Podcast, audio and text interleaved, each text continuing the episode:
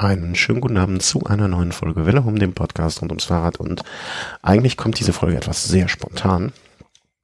Ähm, aber deswegen nicht minder erfreut sind wir aufnehmen zu können. Denn, ähm, wie wir gerade festgestellt haben, äh, ist es eine Premiere in dieser Konstellation zumindestens. Und deswegen sage ich guten Abend zum Thomas nach Köln. Guten Abend. Ja, schönen guten ja. Abend für aus Köln. wir sitzen im Prinzip nebeneinander, um ähm, das mal aufzulösen. Und das ist halt auch das Besondere. Wir haben noch nie äh, vor Ort vis-à-vis -vis gleichzeitig aufgenommen und äh, das macht es halt für uns auch zu etwas Besonderem, zu etwas Besonderem Schönem am Ende des Jahres. Ja, definitiv. Also, das hat sich jetzt angeboten, hier in Köln vorbeizukommen. Ja. Und äh, was wir hier aufgefahren haben an Technik. Äh, ja. Also. Monstermäßig haben wir sozusagen hier alles aufgebaut und äh, ja, sind gespannt, wie das jetzt mal funktioniert. Ja, ob das alles funktioniert, äh, alles unsicher. Ähm, was ist denn hier? Kann ich hier auch, äh, kann ich ja live gehen bei Twitter? Ist das so? Ja. Ah, Twitter mich auf das Mikrofon zu. Ja, sollen sie doch. Sollen sie doch. Äh, Videostream wird gestanden. Jetzt machen, sind wir auch noch live via Twitter. Äh, geh live, ja. Also haben wir auch noch nie gemacht. Äh, vielleicht das war hier übrigens die Ecke Thomas, äh, Team Thomas, äh, hier Team Team Hoff. Und ähm, damit ich auch mal einen Eindruck hier und ähm, hier. Und ähm, ich weiß nicht, ob das ob, bleibt das. Nee, man nimmt doch eigentlich dafür nimmt man doch heutzutage Periscope, oder? Mhm. Ist das nicht das Ding der Dinge? Oder Insta Live. Ja, aber ist das Insta, ach, Insta Live, ah, auch noch was. Ihr seht, äh, der, der, Thomas am Puls der Zeit, während ich hier irgendwie nach unten ähm, während ich hier, pff, noch rumhänge. Ja, ähm, deswegen sind wir auch thematisch ein bisschen unvorbereitet, um ehrlich zu sein, und haben dann kurzfristig auch via Twitter und Facebook aufgerufen, äh, uns noch Themen zu, zuzuwerfen. Ähm, bin ich gespannt, ob da noch was kommt. Aber ansonsten besprechen wir mal als erstes, ähm, würde ich sagen, äh, die Vuelta und die Vuelta-Strecke, die vorgestellt wurde vor zwei Wochen, anderthalb Wochen. Ja, anderthalb Wochen war es, glaube ich, als äh, die Strecke für die Vuelta 2019 ähm, en Detail bekannt gegeben wurde. Ich habe gar nichts äh, mitbekommen, also deswegen ähm, ist es für mich jetzt auch Neuland. Äh, deswegen gucken wir uns einfach mal zusammen die Strecke an und vor allen Dingen, was du als Kenner der Route beziehungsweise als Kenner von Spanien noch besser einschätzen kannst als ich. Was ist das denn für ein hässliches Trikot? Das ist aber nicht das Liedertrikot, oder? Was die sich hier ausgesucht haben.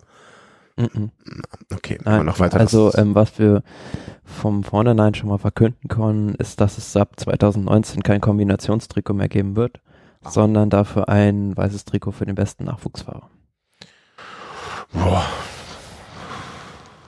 Also schade für Valverde wahrscheinlich, ne? Also, ja. Aber der Rest. Ähm, ich, wir haben, fangen wir doch einfach mal ganz grob an, ne? Also Start 24. August, äh, drei Wochen, auch nicht weiter groß überraschend. Ähm, wenn ich mir so das auf der Karte angucke, sieht das schon ein bisschen zerfahren aus. Also viele lange Transfers. Naja, also es ist so eigentlich die klassische Variante der Vuelta, dass man an der Küste im Südosten irgendwo losfährt und äh, sich dann da hochschlängelt und dann irgendwann in die, in die hohen Berge im Landesinneren einzukehren. Ja, dass man irgendwann nach Frankreich nach Pau rüberfährt, weil die haben ja wahrscheinlich, die haben die nächstes Jahr keine Tour, äh, Tour, doch die haben auch eine Tour, oder? Ja, die haben jedes Jahr eine Tour-Etappe gefüllt und ähm, im nächsten Jahr auch ein Zeitfahren bei der Vuelta. Das ist ähnlich dem Tour de France Zeitfahren, aber finde ich doch besser ausgestaltet. Ja, kann man, kann man die alten Sachen nochmal auftragen, sozusagen. Ähm, wie detailliert soll man es machen? Ich meine, wir haben keine anderen Themen. ähm, sechs Flachetappen, vier Hille, äh, bergige Etappen, neun Mountainberge, Einzelzeitfahren, Mannschaftszeitfahren, wie viel Bergankünfte? Wahrscheinlich dann äh, bei den Mountain Stages von den neuen werden das ja schon einige sein, oder? Mm, ja. Was von sechs die meisten. Kopf?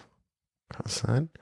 Gibt es irgendwelche Highlights, die wir besonders heraufgreifen müssen, oder sollen wir einfach mal so ein bisschen durchgehen? Ja, gehen wir einfach mal sozusagen ein bisschen die Etappen durch, oder? Ja, also Mannschaftszeitfahren fängt an in, in einem Ort Salinas de Torrevella Torrevieja. Torrevieja. Ähm, nie gehört. Ist im Süden an der an der Küste und ähm, der Start ist dann ja gar nicht so weit davon entfernt, wo wir im letzten Jahr waren. Und ja, ähm, 18 Kilometer Mannschaftszeitfahren, top, top, top flach. Äh, ja, also wird BMC machen, beziehungsweise BMB CCC jetzt. Ich muss mich noch an die neuen Namen gewöhnen, also wird schwierig. Äh, wird CCC machen und ähm, dann, den Rest schauen wir mal, oder? Ja, ich bin gespannt, ob die Mannschaft dann dieses Know-how ähm, sich aneignen kann, dass das BMC-Team über die letzten Jahre doch im Mannschaftszeitfahren zur überlegenen Mannschaft gemacht hat. Müssen wir wahrscheinlich erstmal gucken, wie so die Saison bis dahin verläuft, ne, was da passiert. Ähm, 18 Kilometer ist jetzt auch als Mannschaftszeitfahren wirklich schnell gemacht. Also. Das geht ratzfatz und dann wird es auch keine allzu großen nee. Zeitabstände geben. Was ja die Kritiker der Zeit, äh, der grundsätzlichen Mannschaftszeitfahren bei Grand Touren ähm, zumindest ein bisschen, äh, übrigens Chin Chin, ähm, bisschen zufriedenstellen wird. Ne? Ja, zumal es da noch die, die erste Etappe ist, wo auch wirklich alle Mannschaften mit aus dem vollen Kontingent werden schöpfen können. Ja, stimmt, genau. Dem entgehen sie dann auch. Ähm, zweite Etappe. Warte mal, hier ein bisschen, ich, ich verliere schon mal zweite Etappe und ich habe schon den Faden verloren. Ähm, zweite Etappe wird dann sein von Benidorm nach Calpe. Ja, ich glaube, bis eine Etappe schon dem voraus. Ah, hier, klar. Entschuldigung. Äh, erste Etappe. Ja, das war das, das Mannschaftszeitfahren. Das Mannschaftszeitfahren. Und hier ist Stage 2. Mhm. Mhm. Ja, ja, hier. Ne, also ganz so schlimm ist um mich noch nicht bestellt. Äh, Mannschaft 2, 193 Kilometer, wird wahrscheinlich dann äh, irgendwie, wenn ich das richtig sehe, auch wieder am äh, irgendwo da so im Hinterland. Boah, das ist aber auch alles klein. äh, übrigens hat mir ein, ähm, ein Hörer einen zweiten Monitor geschickt. Den muss ich nur nochmal installieren. Alicante, die Gegend da unten geht's rum, um es mal sehr, sehr vereinfacht zu sagen. Ne? Beliebtes Halb, Trainingsgebiet vieler Radprofis in ja. den Wintermonaten. Von daher ist es den meisten auch das Terrain da geläufig. Ja. Ich lese gerade übrigens die sehr interessante äh, Biografie von Charlie, Charles, Charlie Vigilius, Vigilius, wie man es auch immer ausspricht, der auch in Spanien da unterwegs war. Ja, was wird wir erwarten von der Etappe? Da wird auch nichts passieren, ne? Ein kleiner zweiter Hügel, zweiter kategorisierter Berg. Bei der Tour wäre es wahrscheinlich erste Kategorie. Ähm, gehen Ende der Etappe, aber die Sprinter sind alle noch heiß, noch niemand hat was gewonnen. Ähm, wahrscheinlich wird's auch, muss man mal gucken, bei Mannschaftszeitfahren ist ja immer so dann, dass meistens ein eher Außenseiter das rote Trikot hat. Mhm. Mit wie viel Abstand der reingekommen ist, ob da ein Sprinter das übernehmen kann, das ist ja immer, das finde ich das, das Einzige, was mich ärgert am Mannschaftszeitfahren, wenn es am Anfang ist, dass die Sprinter eigentlich nicht die Chance bekommen, das Lieder Sei denn, du bist in einem Top-Team als Sprinter. Ja, dann hast du, dann hast du das Trikot für die nächsten Tage dir gesichert. Ähm, dritte Etappe dann von Ciudad Juguete nach Alicante. Alicante kannte ich noch, kannte ich noch, ja. Also wenn es da keine Sprintankunft gibt, dann weiß ich es auch nicht. Ja, also auch wieder klassisches Terrain für die schnellen Männer. Ja, das wäre schon die dritte Etappe. Ähm, ihr müsst wissen, ich bin äh, der alleinige Machtinhaber hier gerade, weil wir müssen uns ja um einen Laptop sozusagen äh, drumherum dingsen. Gehen wir mal zur Etappe 4. Wir haben es ja Zeit, wir haben ja nichts anderes vor heute. Äh, auch eine flache, flache Etappe von Colera nach El Puig. Puig? Ja, Puig. Wobei ich finde auch da im Vergleich jetzt zur, zur Tour immer mal so ein Dreierberg dazwischen einfach mal gesetzt, weil sie es können. Also mutmaßlich die schwierige Rundfahrt für Sprinter. Definitiv, ja, aber auch dieser Drittkategorieberg, ja, ist jetzt nicht sonderlich schwierig. Von daher, für, selbst für eine Vuelta-Etappe ist die sehr leicht. Ja. Äh, Etappe 5, da geht's dann, die wird dann schon als Hilly äh, bezeichnet. Ja, ist die erste Bergankunft im Prinzip ja. am äh, Observatorio Astrofisico del Javalambre. Javalambre. Das ist dann, ähm, boah, wo sind wir hier? Ist das denn? Erste Fiese. Hier, genau. Noch so auf Höhe von ungefähr, jetzt ganz grob gesagt, Madrid, ein bisschen nach äh, Osten dann rübergehend. Das ist aber schon Landesinnere dran. Ne? Ist es schon im Landesinneren, nicht mehr direkt an der Küste, also sind wir jetzt ein bisschen weiter nach Zentralspanien reingefahren. Mhm. Von da aus ist ja ordentliches Brett am Ende, macht, macht sich jetzt keiner, wird wahrscheinlich nicht die, die äh, Vuelta entscheiden. Warte mal, wo waren wir hier? Etappe 5. Aber da geht's dann schon hoch auf fast 2000 Höhenmeter, ne? Ja, gut 900 Höhenmeter auf, ja, elf? 10, 11 Kilometern. Ja. Kann, kann man sich schon ein bisschen wehtun. Also sich gegenseitig auch, wenn man da hoch möchte. Aber auch nur erste Kategorie, ne? Keine Kategorie speziell, nein. Erste ja. Kategorie, aber ja. Die Etappe ist vorher, ja, es geht zwar rauf und runter, aber nicht gekennzeichnet von weiteren schweren Bergen. Einspruch euer Ehren. Die, die auf 40 Kilometer verteilten rund 1000 Höhenmeter fast am Anfang zum Start. Also Ja gut, du musst ja halt von der Küste auch ins Landesinnere kommen. Äh, klar, ne? Aber also wenn ich, also wenn du mir jetzt morgen sagen würdest, pass mal auf, wir fahren die Etappe und du würdest mir sagen, die ersten 40 Kilometer äh, oder nee, die ersten 150 Kilometer passiert nicht viel und ich würde dann erstmal 40 Kilometer bergauf fahren, dann würde ich dir nach 40 Kilometern mal kurz mal meine Pumpe in die Speichen hauen. Die, das kannst du sicher sein. Aber auch da wieder, die Fahrer machen das Rennen. Ja, ja.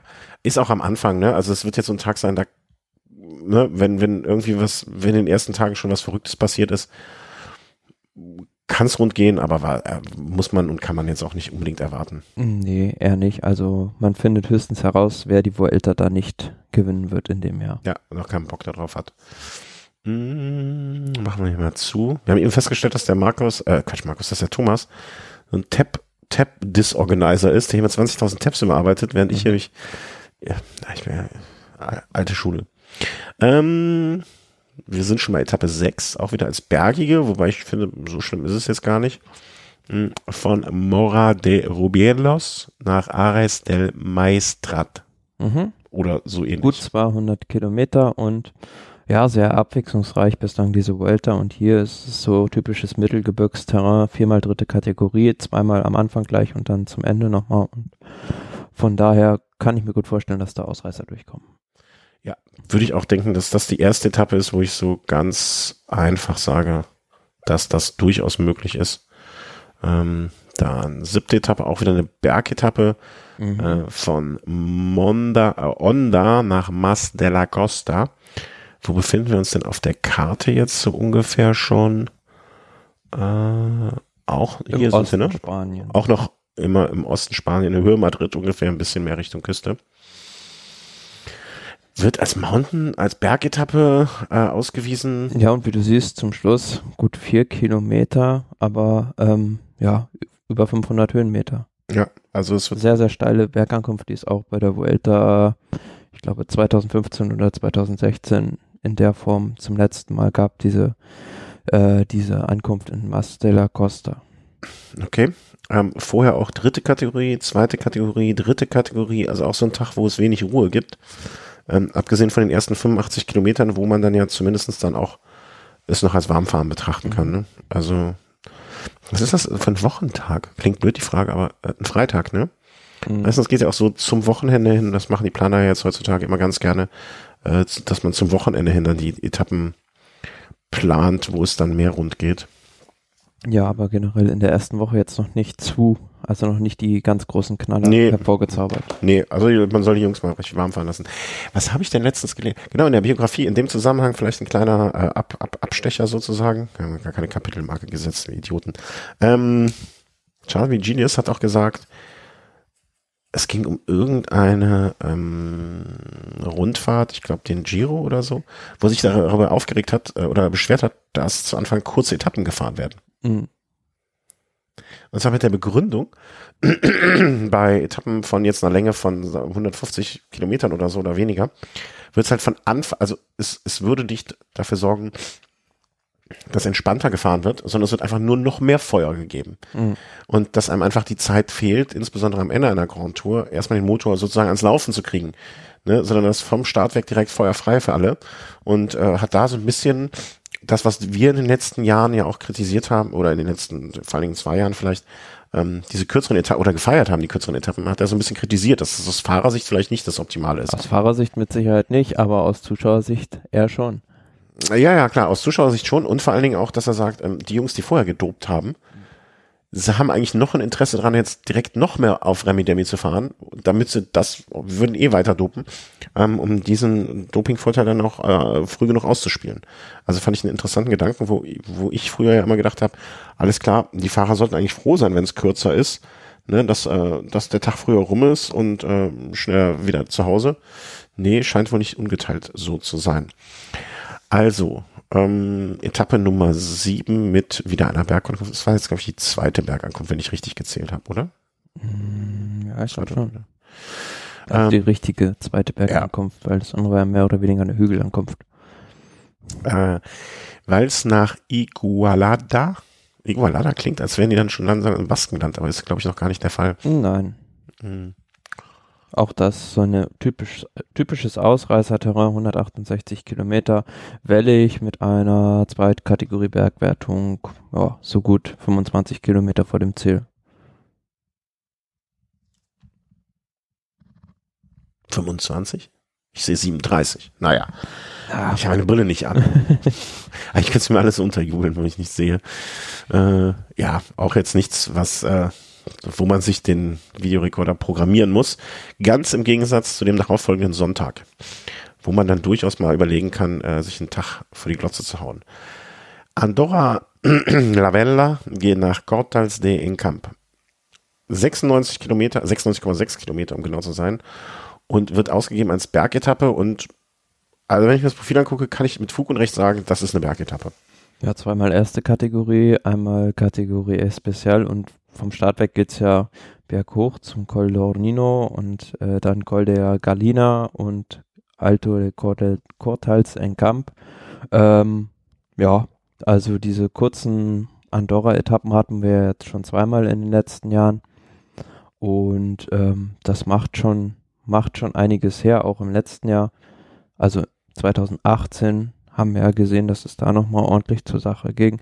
Und ungewöhnlich ist es nur ein bisschen, dass man dann so eine Etappe jetzt schon am Anfang der Rundfahrt irgendwo platziert, sage ich jetzt mal. Also ja, aber auf jeden Fall bietet es spannende Szenarien. Na, am Anfang, das ist äh, Etappe Nummer, ja, Etappe Nummer 9 von, okay, ja, ich sag mal in der ersten Vuelta-Hälfte noch. Ja, genau. Also, also, ansonsten sieht man sowas ja Etappe 17, 18, 19, 20. Ja, wobei, also ich, ich, ich, ich lasse mich überraschen, ne? ich weiß ja nicht, was noch alles kommt, äh, weil ich, ja, wie gesagt, das noch nicht äh, so gesehen habe. Ähm, aber es ist auch vor, Ruhetag, vor dem ersten Ruhetag. Das heißt, Fahrer können ähm, nochmal all in gehen. Und glaubst du an so ein, also ich behaupte jetzt an so einer Etappe kann man zumindest, du sagtest es eben schon mal, hier kann man sehen, wer nicht gewinnen will. Hier wird man aber dann doch schon mal erkennen, ähm, wer zumindestens, naja, wer vielleicht auch gar nicht in der Lage dazu ist. Ne? Klar, auf jeden Fall. Und vor allem gibt es ja auch öfter mal Fahrer, die so Startschwierigkeiten haben. Und äh, wenn ich sehe, dass vom Start weg dann erstmal in den Erstkategorie berghoch geht, dann ähm, müssen sich die Fahrer sehr gut warm fahren. Ja. Gut, Etappe Nummer 9. Ähm, danach, Montag, ähm, hatten wir schon gesagt, der erste Ruhetag in Port de la Encamp. Also Auch in Andorra, ja. ja. Und dann geht es. Etappe 10, das Zeitfahren. Mhm. Ähm, aber nicht in äh, Spanien, sondern in Frankreich, wo dann auch das Zeitfahren bei der Tour de France 2019 in Po oder rund um Po stattfindet. 36,1 äh, Kilometer Einzelzeitfahren vom Design her. Also gefällt mir dieses Zeitfahren wesentlich besser als das von der Tour de France, weil das mit 36,1 Kilometern hat es jetzt dann doch eine ordentliche Länge und ja, es ist wirklich eigentlich, denke ich, was für die richtigen Zeitfahrer, weil es ist nicht tellerflach, aber ist jetzt auch nicht zu schwierig, dass ein richtiger Anstieg drin wäre. Ich, ich tue mich immer schwer, das, so ein Zeitfahren schon zu beurteilen, wenn ich noch nicht das auf der Karte gesehen habe. Ne? auf, auf dem, also das Profil bin ich hundertprozentig bei dir. Ne? Also ein bisschen wellig, nicht zu sehr. Länge ist, für mich könnte so ein Zeitfahren auch mal wieder länger sein als 36 Kilometer. Aber äh, schon okay, ist halt, halt nicht so was ganz was Kurzes. Aber ich finde, und das sieht man jetzt auf der großen Karte natürlich überhaupt nicht, wenn so ein Zeitfahren zu technisch, das kann auch trotz des Profils sehr technisch sein. Linkskurve, Rechtskurve, Abbiegung klar, und so weiter. Ja. Ne? Ähm, ich glaube, sowas kann man erst wirklich hundertprozentig beurteilen, wenn man es dann auf der Karte wirklich sieht. Ist das hier? Ist das abgebildet? Nee, ne? Mhm. Insofern bin ich da noch immer vorsichtig, aber äh, wenn das so ist, wie wir uns uns beide wünschen würden, einfach vielleicht gerade mit ein paar Kurvchen links, rechts drin, aber ansonsten das Profil einfach so wie hier angegeben. Interessant aber, dass man das Zeitfahren jetzt Anfang der zweiten Woche schon setzt und nicht gegen Ende der Rundfahrt. Ja, das stimmt. Da habe ich dann gar nicht drüber nachgedacht. Wahrscheinlich auch so ein kleiner Vorteil, den man den spanischen Fahrern dann gewährt, dass sie sozusagen ihren Zeitverlust hinten raus noch auffangen können. Oder die äh, Franzosen wollten nicht so lange die, äh, die, die Aufbauten dann noch so stehen lassen. Lass das Ziel einmal stehen, komm, lass die Vuelta das auftragen. Und der haben dann gesagt, aber komm, ey, das muss, hier, wann ist das? Am 15. Äh, wann ist das Datum? 2.9., 3.9.? Ähm, am 4.9. Nee, nee dr dritter, dritter, neunter. Dritter, neunter. Das muss aber am fünften, neunten weg sein alles. Ne? Da müssen wir den Scheiß mhm. weggeräumt haben. Vielleicht ist das ja auch der Grund. Ja, aber, aber Po, die haben scheinbar irgendwie einen Deal mit der ASO, dass dort ständig Tour de France-Etappen oder jetzt auch Vuelta-Etappen stattfinden.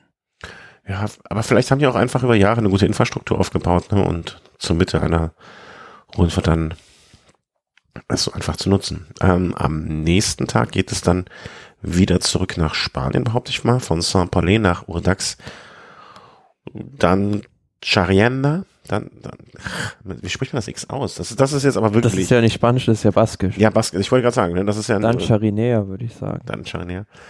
Baskische Hörer, Basken unter euch, meldet euch einfach, wenn wir da Mumpitz erzählt haben.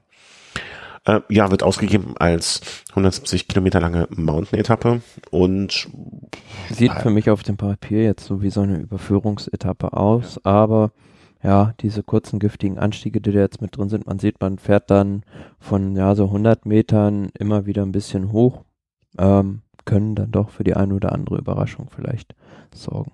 Ja, Kön könnte ich mir aber auch vorstellen, dass das auch so ein Autark, den ist, den Ausreißer sich ähm, da irgendwie mal markiert haben. Auf Weil, jeden Fall wieder viele Zuschauer an der Strecke im Baskenland. Ja, und vor allen Dingen, ne, also Ruhetag, ähm, Zeitfahren, das heißt, viele Fahrer spielen dann auch schon keine Rolle mehr und können, ne, und haben dann die Möglichkeit, sich beim, ich will nicht sagen beim Zeitfahren auszuruhen, aber vielleicht mal nur 90 Prozent zu geben und gehen dann an dem Tag mit, äh, mit fetten Beinen da rein. Zwölfte Etappe von Circuito de Navaja nach Bilbao. Bilbao ist doch die Hauptstadt des Baskenlandes, mhm. oder? Genau. Puh, fällt mir irgendwie schwer, was dazu sagen zu der Etappe. Naja, aber wenn man jetzt mal schaut, ähm, das kurz vor Ziel ist noch ein Drittkategorieberg und da geht's gut 300 Höhenmeter, 300 Höhenmetern auf 5 Kilometer nochmal hoch. Da kann schon noch einiges passieren. Das, das könnte so eine Etappe sein, wo, wo ein unaufmerksamer Leader abgehängt wird, finde ich. Zumal noch mit der Abfahrt ins Ziel. Ja, ja, also. genau, genau. Ne, jemand, der, äh, der, der hinten mal kurz ist, eine Jacke holen am Wagen oder, oder, oder einen Platten hat oder sonst irgendwas, Kette gesprungen und so, der kann an so einem Tag echt ein Problem bekommen. Ähm, ansonsten, wenn alle Aufmerksamkeit bleiben, müssen wir, also glaube ich nicht, dass da viel passieren wird. Wollen wir es nicht hoffen, aber ja.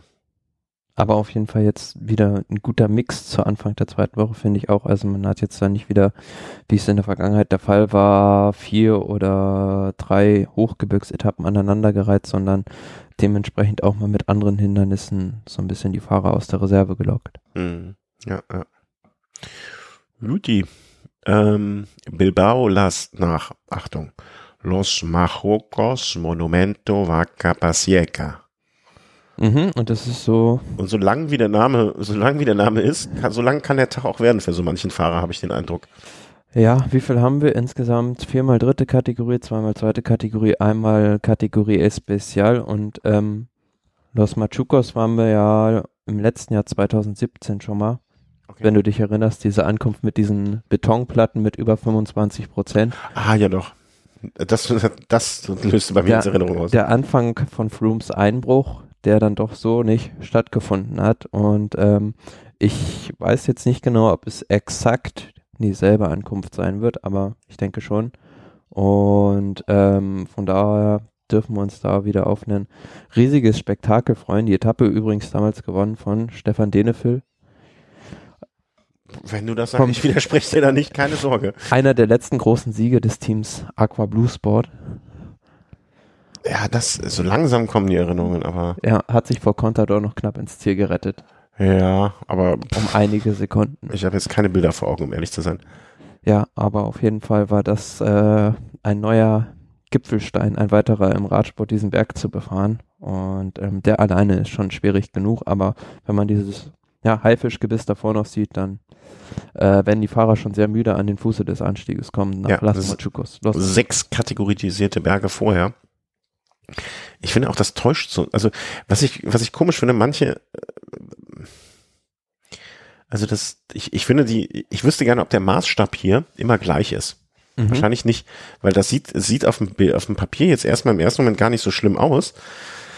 Aber wenn man sich dann die Höhenmeter dazu anschaut, wird das ein Tag sein, wo viele Fahrer echt äh, leiden werden und ein Sprinter auch morgens wahrscheinlich erstmal kurz ins Roadbook beißt bevor Erstmal guckt, was er an äh, Zähnen montiert hat. Ja, ja wahrscheinlich, also pff, da 39, 27, 39, 32, 34, 32, wenn er klug ist. Ähm, da befinden wir uns auch, um das mal mich wieder äh, geografisch einzuordnen, Etappe Nummer 13. Äh, bum, bum, bum, bum. Hier ungefähr, ne? Ja, also, Ja, ganz also im Im Nordspanien. Ähm, Passt. ich glaube, es ist äh, in Kantabrien, oder? mhm. Kantabrien ähm, an, ja, genau. An der Grenze nach Asturien. Mhm. ich habe keinen blassen Schimmer. das klingt sehr plausibel für mich. Ähm, Etappe 14, ich meine, nach so einem Tag kann man sich auch ein bisschen ausruhen, wird dann wahrscheinlich so eine klassische Überführungsetappe. Ja, wir fahren nach Oviedo, äh, die Stadt, in der ich letztes, also 2018, äh, auch im Urlaub war. Ach. Und? Weinweib und Gesang? Ja, ist eine sehr schöne Stadt und ähm, aber wenn man sich die Etappe anguckt, spricht das nicht für die Charakteristik der Gegend, weil es ist eine, Ja. man fährt im Prinzip an der Küste lang und das ist natürlich eher flach, aber ähm, das Umland ist nur bergig. Okay. Also wollte man, oh, verdammt, jetzt habe ich mich hier verklickt. Wollte man also es den Fahrern da ein bisschen leichter machen, vor allen Dingen nach dem Tag davor. Um Vor allem, wenn man bedenkt, was dann danach noch ansteht, ähm, hat man jetzt da mal ja, den Sprinter eine Etappe in Oviedo hingebaut, ähm, die denen zugutekommt. Wobei ich mir vorstellen kann, dass das also die Anfahrt im Finale sehr kurvig und tricky sein wird. Mhm. Und was ich allen nur äh, empfehlen kann, da gibt es so ein, also es ist nicht so wie in Deutschland so ein normales äh, na, Fußgängerzonenpflaster, sondern das ist so mit so Riffeln drin Mhm. und äh, bei Ness ist es extrem rutschig. Okay. Also grippige Schuhe anziehen, wenn man da unterwegs ist. Das nützt jetzt den Fahrern, also sollen sollen sie lieber die, die Mountainbike greifen. Ne? Ja, aber wer weiß, wo, wo die Zielankunft dann ist. Also da haben wir auch schon erlebt, dass sie auf irgendwelchen Strandwegen stattfindet. Okay. Ja, das stimmt wohl. Sind wir mal gespannt. Das ist die Etappe Nummer 14 am äh, 10, äh, 7.9. Äh, komisch dann, ne? Also an einem Samstag so eine eher unspektakuläre Etappe. Ja, Passt eigentlich nicht zum sonstigen Schema. Mm, 15.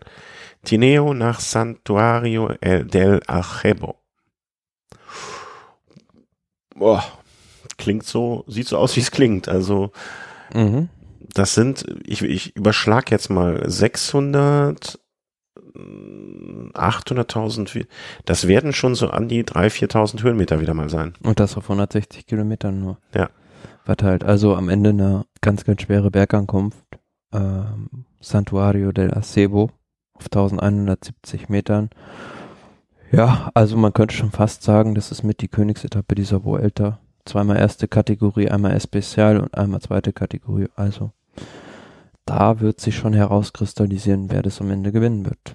Wobei man dann ja auch noch die ganze letzte Woche hat, ne? Also, wenn man vom Giro letztes, äh, nee, dieses Jahr, das sind ja noch 2018, ne? Da hat man am Anfang äh, auch noch gedacht, okay, Simon Yates war, glaube ich, zu diesem Zeitpunkt noch ganz gut Mhm. im Rennen. Hätte so eine Etappe vielleicht dann auch mit vorne abgeschlossen und hat hinten raus dann äh, wirklich das eingebrochen. Äh, wird auf jeden Fall ein Knaller. Also äh, ist so ein Sonntag, den man sich dann auch schon mal im Kalender anstreichen kann, finde ich. Ja, und ich glaube, dieser Puerto Pozzo las Mujeres Muertas ist jetzt, glaube ich, auch zum ersten Mal im Programme der Vuelta, habe ich jetzt gelesen. Muerta ist doch der Tod. Genau, der ähm, toten Frauen.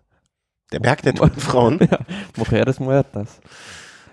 Äh, Mein Spanisch ist äh, ganz verfrängt. Der Dorf Verwerfer y una helado. Ähm, das ist so das, was ich kann. Ähm, also der Tod, der, der Berg der toten Frauen. Das würde ich, das werde ich mal irgendwie nochmal nachlesen. Also nicht, dass das, dass ich bezweifeln würde, sondern wie der Name zustande gekommen ist. Ähm, da Und äh, ja, was immer noch dazu kommt, wir sind in der Region Asturien und ja, es ist mit dem Baskenland und dem umliegenden zwei, drei Regionen eigentlich so die Waschküche Spaniens. Sprich, da ist immer hängen die Wolken tief und das Wetter kann sehr schlecht sein. aber kann auch sehr drückend schwül sein. Ne? Also das, damit kommt ja auch nicht jeder zurecht. Und ähm, auch, aber da fährt man ja zum Glück nur in Anführungszeichen auf 1200, 1400. Also ist jetzt kein Hochgebirge im klassischen Ja, Sinne. aber dafür fährt man fast von null los. Ja, ja, äh, nee, aber es gibt ja die typischen Fahrer, die bei 2000 Höhenmetern irgendwie drei, zweieinhalb ähm, Probleme kriegen, wen, wenigstens bleibt denen das erspart, um es mal vorsichtig auszudrücken. Sonntag, dann am 9.9. der Ruhetag, der Montag und am 10.9. Nee, hä? was? Sonntag und Montag? Mhm. Eigentlich müsste doch dann Ruhetag dazwischen sein, oder? Und kann auch am Dienstag kommen. Ah, Dienst. Ah. Wer hingeguckt hätte, wäre klüger. Geht's eigentlich weiter, ne? Ohne, ja, ohne. eine ähnlich schwere Etappe. Also dafür sind die dreimal erste Kategorie jetzt am Ende und wieder nur 155 Kilometer. Aber ja, im Prinzip, also unterscheidet sich die Etappe jetzt nicht so super großartig von der vom Vortag, aber Ne, also am Ende nochmal 26 Kilometer und gut 1400 Höhenmeter, mein lieber Scholli. mhm. Also würdest du dir jetzt, im, also jetzt mal, der die Gegend so ein bisschen kennt, ne? würdest du dir jetzt zutrauen, morgens loszufahren und die Etappe durchzufahren? Ähm, das ist die Frage. Also ich weiß ja nicht, hast du diese, diese Geschichte mitbekommen von der Frau, die jede Vuelta-Etappe in diesem Jahr vorher abgefahren ist? Ja. Ja, genau. Das, das ist dann noch eine sportlichere Leistung als wie die Profis, die äh, mit Verpflegung und Material Ja, hinten im Wagen ähm, da, da sich voll auf den Sport konzentrieren können. Das ist jetzt aber nicht die Antwort auf meine Frage gewesen. äh, äh, mit dem entsprechenden Training, ja. Nee, Also- jetzt morgen. Also morgen ist schon, also stell mir, stell mir mal vor, jetzt, ne, weil ich, ne, morgen wäre schönes Wetter. Und ich würde sagen, ja, pass mal auf, Thomas, äh, hier, ne, wir fliegen jetzt kurz mit dem Helikopter nach Pravia und dann fährst du mal den Berg, oh nee, Berg der Toten Frauen war am Tag davor. Ähm, dann ähm, fährst du einfach mal kurz die Etappe rund. Was, was hältst du davon? Das, Würdest, würdest du sagen, nee, macht keinen Sinn? Nee, macht keinen Sinn momentan. Weil, äh, ja, gut. Eher schon, wenn es dann in Richtung April oder Mai geht, aber jetzt momentan, vielleicht, ja, joggen, aber nicht mit dem Fahrrad. Ja, äh, also ich, ich würde mir das, glaube ich, noch nicht mal zutrauen, in, nach irgendwie einem Jahr Vorbereitung jetzt mal ordentlich. Weiß ich nicht, das finde ich schon. Also das finde ich schon eine Etappe, die ordentlich an Fahrer nagt. Ähm, wir sind immer noch im, ganz im Nordwesten, um das mal einzuordnen wieder. Mhm. Und danach geht's dann aber auch in Richtung Zentralspanien. Genau, also danach der Dienstag, der Ruhetag. Naja, und dann gibt's noch Mittwoch, Donnerstag, Freitag, Samstag, Sonntag. Ähm, Aranja de Duero. Nach, den Ort kenne ich nur von Fußballstadien. Guadalajara, Guadalajara. Da gibt's Ja. so einen Fußballverein oder Stadion, ne? Warum ich das weiß, weiß der liebe Himmel. ja, aber es ist eine klassische Sprintetappe. Also es geht zwar auf, wie viel sind das? 400 Metern über Meer die ganze Zeit, aber ja, eigentlich flach. Ja, also äh, finde ich auch gut. Frage ist ja immer bei äh, grundsätzlich bei der Vuelta, ähm, wie viele Sprinter sind dann zu dem Zeitpunkt überhaupt noch da? Ne? Die Frage ist, wie viele Sprinter gehen überhaupt an den Start? Äh, Das ist, das ist die vorher stellende Frage natürlich, ne? Aber wie viel sind zu dem Zeitpunkt noch da oder haben sich ihre Vorbereitung für ähm, die WM schon abgeholt? Ja, aber mehr ist zu dieser Etappe auch, glaube ich, gar nicht zu sagen. Überführungsetappe. Ja, ganz klassisch. Danach Comunidad de Madrid, Colmenar Viejo nach Becerril de la Sierra. Also um Madrid drumherum, würde ich behaupten, einfach mal, wenn ich den Namen richtig interpretiere. Ja, zu der Etappe kann ich ein bisschen was erzählen. Ja. Also es ist eine Bergetappe ohne Bergankunft und ähm, das Jahr 2015 ist im Prinzip eine Kopie der Etappe, als äh, Tom Dumoulin von Fabio Aru aus dem roten Trikot gefahren wurde. Okay. Also die Etappe ist jetzt genau wie 2015. Ist dieser Berg zweimal? Nee, der sieht aber sehr identisch aus. Mhm. Aha, aha, aha. 180 Kilometer. Du wirst wahrscheinlich schon wissen, was ich sagen werde, was mir daran nicht gefällt. Also immer diese Abfahrten ins Ziel noch, dass das immer noch sein muss. Ich meine, als Unterstützer dieser Span äh, italienischen Fahrer, die sehr, sehr gut bergab fahren können, äh, sagt dir das natürlich sehr, sehr zu. Ähm, aber, ach ja, das sind so die Etappen, wo ich mir vorher mal denke, hoffentlich geht's gut, hoffentlich geht's gut. Ja, aber man kann auf dieser Etappe auch äh, mit einer guten Mannschaft viel ausrichten, weil, ja, gut, man hat da sozusagen drei Berge Anlauf, um dann, ja, auch auf der Kuppe, du siehst ja oben, ist es ja nicht, ist es ja noch Ja. ein Stückchen flach, ähm, geht nicht gleich bergab mit zwei Helfern, dann noch was auszurichten. Und genauso war es ja 2015. Da hatte Tom Dumoulin nur 20 Meter auf der Kuppe Rückstand auf Aru und äh, Landa war es, glaube ich, noch. Aber Astana hatte zwei Helfer vorne Und die haben auf dieser Kuppe das Tempo noch so hoch gehalten, dass der gar nie mehr rankam und am Ende waren es Minuten im Ziel. Ja, das sind diese Hochebenen, ne? die dann die, den Leuten die Zähne ziehen können. Ja, bin gespannt. Also es ist so eine Etappe, wo viel passieren kann. Ähm, vor allen Dingen, wie gesagt, wir befinden uns jetzt gerade am Donnerstag, sozusagen den, ja, vor den letzten zwei wichtigen Tagen überhaupt. Ähm, bin gespannt. Ich sehe gerade, ich kann auch einfach hier draufklicken. Das macht das alles so viel einfacher. Ich voll Idiot. Ich habe die Steuerung der Vuelta komplett falsch verstanden. Endlich geht's los. Komisch, an dem Freitag vor dem Ende der Vuelta noch mal eine flache Etappe zu fahren.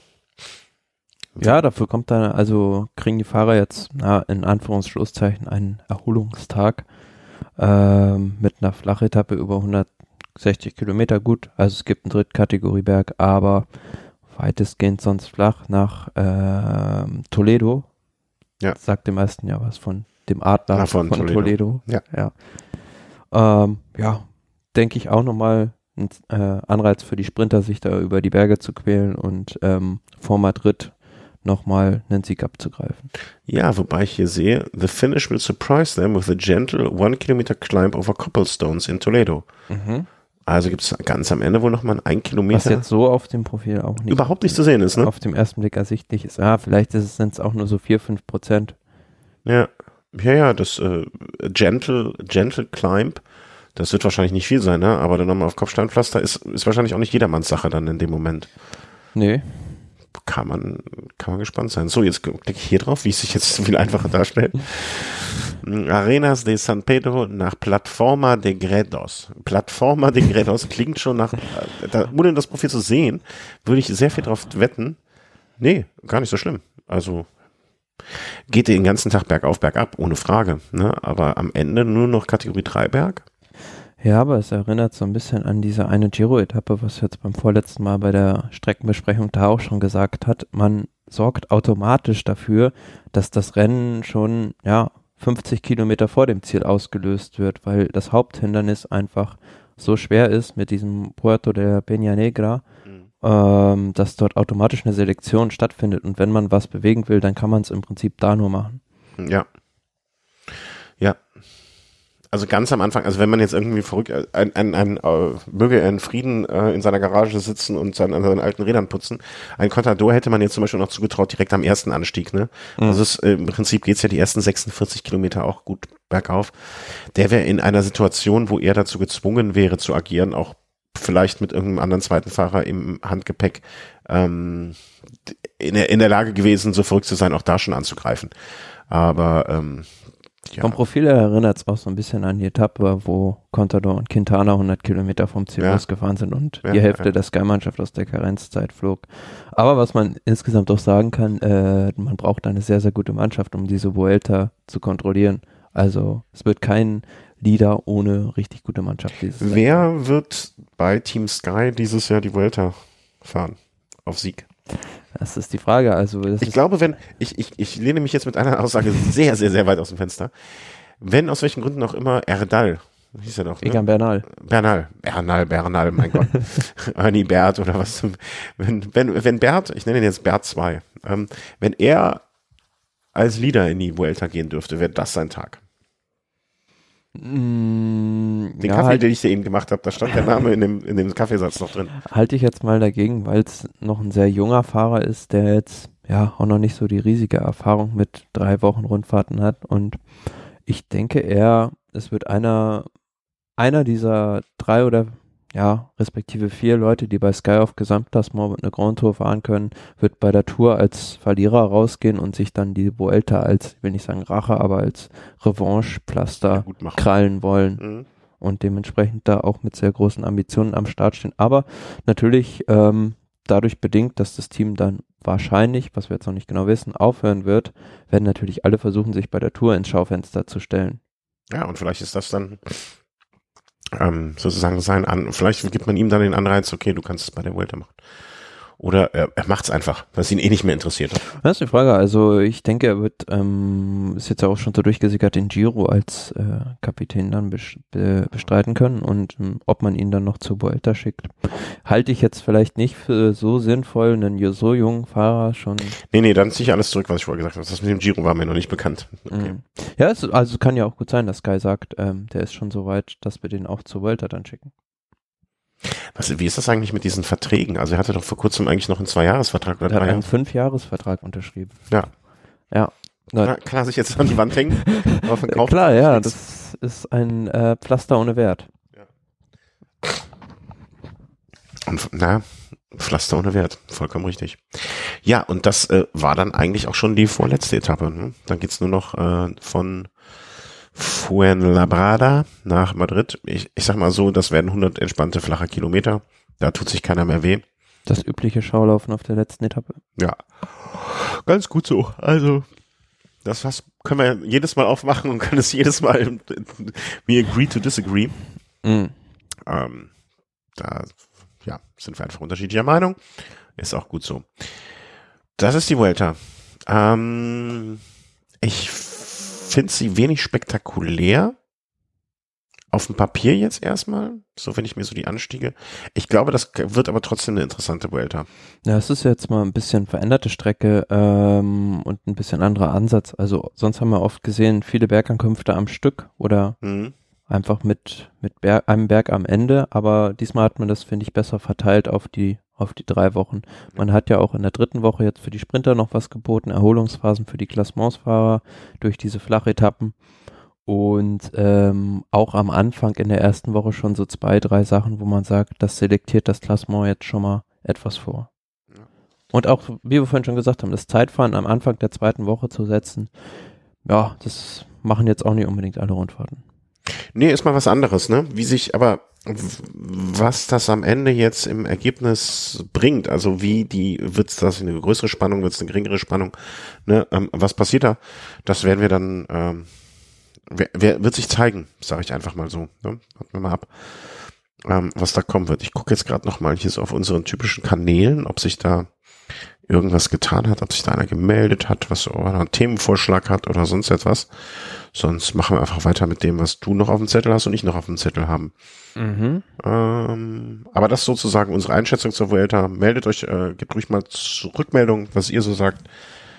Wie gesagt, ich finde es eine unscheinbare, aber mit Sicherheit spannend werdende Vuelta. So, so ist gerade mein Zwischenfazit.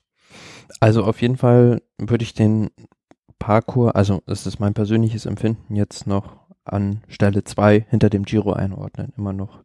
Mir gefällt er besser als der Tourparcours, soll man so sagen. Dir gefällt immer jeder Parcours besser als der Tourparcours. Insofern ist das jetzt keine herausragende, äh, äh, wie soll man sagen, kein, kein herausragendes Kriterium. Seid ihr, sei ja auch, äh, ist auch genehmigt, sei, ist auch okay. Ähm, aber naja, ich, äh, das Unscheinbare, ne? Also es, es lässt sich für mich schwerer einschätzen, weil jetzt der Cavadonga zum Beispiel nicht da ist. Es sind so ein paar klassische Berge, ähm, die einfach nicht genommen werden. Ne? Und das, der Angliru, Lagos de Covadonga fehlen jetzt beispielsweise ja. oder in der Sierra Nevada sind wir jetzt auch nicht großartig unterwegs. Eben, also der, der komplette Südwesten wird ausgespart. Mhm. Ja, klar. Der im letzten Jahr, letztes Jahr glaube ich, aber auch sehr viel bereist war. Insofern mhm. ist das jetzt auch für die ähm, für die Spanier als solches äh, gerechte Sache. Ja, sind wir mal gespannt. Du hast noch, du hast noch ein paar Themen auf die Liste. Ich hatte jetzt noch ein. Vielleicht werfen wir uns die einfach, oh, Entschuldigung, lange Woche gewesen. Äh, einfach mal so zu. Ähm, ich schreibe jetzt hier mal auf äh, Themenvielfalt und setze auch die Kapitelmarke, die wir eben sträflich vergessen haben. Ähm, hier mal so einfach. Äh, bum, bum, bum, bum. Wo sind wir hier? Da. Mhm. Schieß mal los. Dennis Menschow wird sportlicher Leiter beim Team Gazprom Rusvelo. Dennis Menschow muss ich immer an das Zeitfahren damals in Rom denken, oder? Denke ich da richtig? Ja. Und wo er vor dem Kolosseum gestürzt ist. Ja.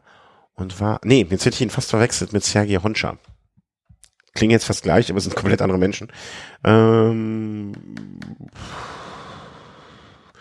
dein, dein Gesicht sagt mir, ich sollte kritisieren oder irgendwas anderes sagen. Was, äh, also viele Leute sehen das ja jetzt mit sehr viel ähm, Skepsis oder ja Betracht, dass ähm, jetzt wieder ein ehemals Verurteilter zurück in den Radsport kehrt, zumal noch zu einem zu einem russischen Team ähm, und ähm, dort sportlicher Leiter wird. Aber ähm, ja, um dieses Team ranken sich ja sowieso so manche Geschichten, beispielsweise dieses Giro-Bergzeitfahren zur Seiser Alm, was von Alexander Foliforov gewonnen wurde, der danach nie wieder irgendwie in Erscheinung getreten ist, davor oder danach. Ja, vielleicht ist er auch ein zufriedener Mensch. Aber der ist jetzt, glaube ich, im nächsten Jahr gar nicht mehr bei dem, bei dem Team mit dabei. Und ähm, ja, Gazprom, Rosvelo, die haben sich eigentlich im Prinzip immer nur beim Giro irgendwo, ähm, irgendwo, ja, Mhm. Platziert.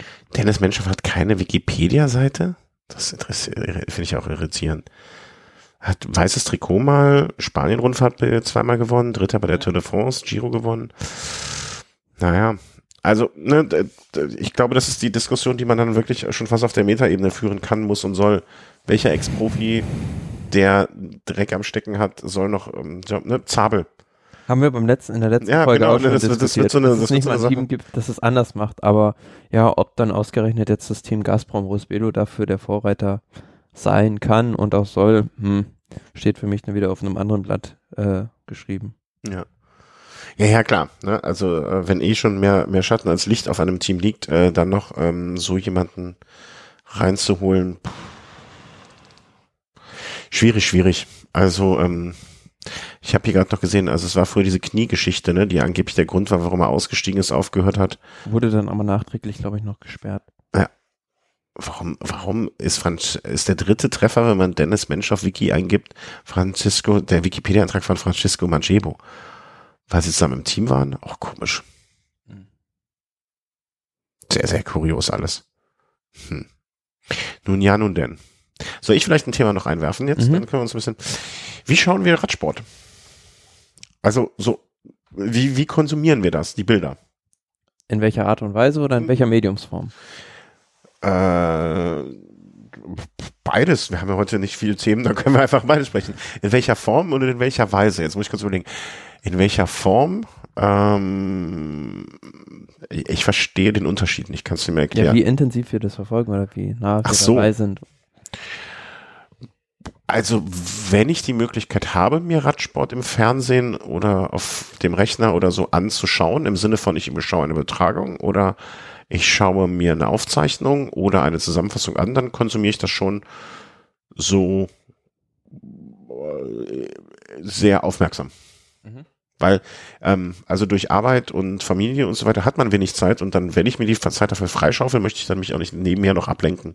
Nicht irgendwie Second Screen noch laufen lassen oder äh, stricken dabei oder wie, keine Ahnung, Fußnägel schneiden. Dann, dann konzentriere ich mich auch wirklich darauf. Ja.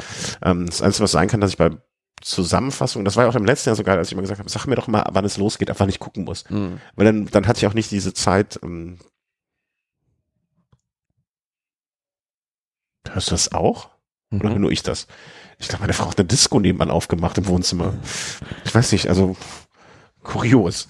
Ähm, ähm, Fahrten zurück. Also wenn ich mir die Zeit schon freigeräumt habe, ne, und dann weiß ich von dir vielleicht im besten Fall noch, ab wann es richtig losgeht, dann konzentriere ich mich auch darauf. Da gucke ich nichts nebenher noch oder ne, wie vieles machen, ja dann am Telefon noch was schauen oder dann bin ich zu 100% da. Mhm.